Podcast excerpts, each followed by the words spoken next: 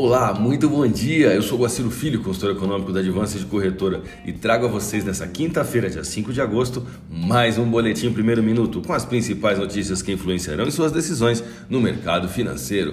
Bolsas mundiais. A bolsa de Xangai encerrou o dia com queda de 0,31%, enquanto a bolsa japonesa Nikkei alta de 0,52%. Mercado futuro norte-americano. Dow Jones Futuro alta de 0,17%, S&P 500 alta de 0,21%, Nasdaq alta de 0,23%, Europa DAX alta de 0,14%. O Ibovespa fechou em baixa nessa quarta-feira, queda de 1,44% a 121.801 pontos, quase perdendo o patamar de 121 pontos no seu pior momento no primeiro fechamento negativo da semana. O volume financeiro no pregão somou 30 bilhões de reais, devido ao receio fiscal e à espera do Copom.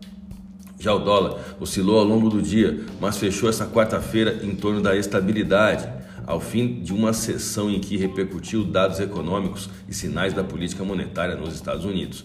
O mercado de câmbio segue mantendo o prêmio de risco acumulado desde a última sexta-feira, quando o dólar deu um salto, impulsionado por renovada insegurança fiscal. O dólar à vista encerrou a sessão desse dia 4 de agosto abaixo de 5,20, revertendo seu viés de compra forte para neutro no tempo gráfico, segundo o estudo de médias móveis e indicadores técnicos.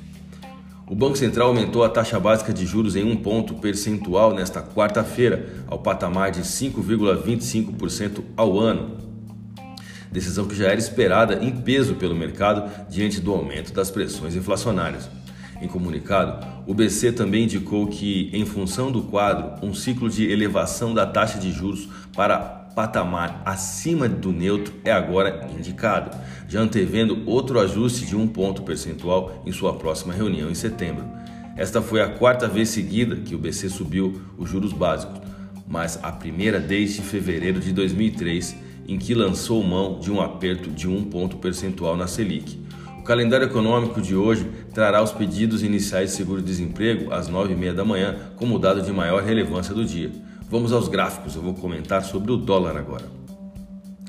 O dólar à vista teve variação negativa de 0,54%, fechando a 5,1685 na venda, após variar entre 5,1653, em queda de 0,48%, e 5,2466, alta de 1,08%. A divisa norte-americana registrou um volume de negócios no pregão do dia 4 de 200 bilhões de reais em contratos futuros de dólar negociados na bolsa brasileira. Vamos ao euro. O euro se desvalorizou perante o real brasileiro diante da convicção já existente no mercado em torno de um cupom mais rígido. O próximo objetivo na paridade está no suporte de 60903. A moeda da zona do euro encerrou o pregão com queda de 0,76% e taxa spot de 61188. A minha dica você já sabe, siga nossos boletins para ficar sempre conectado às principais notícias.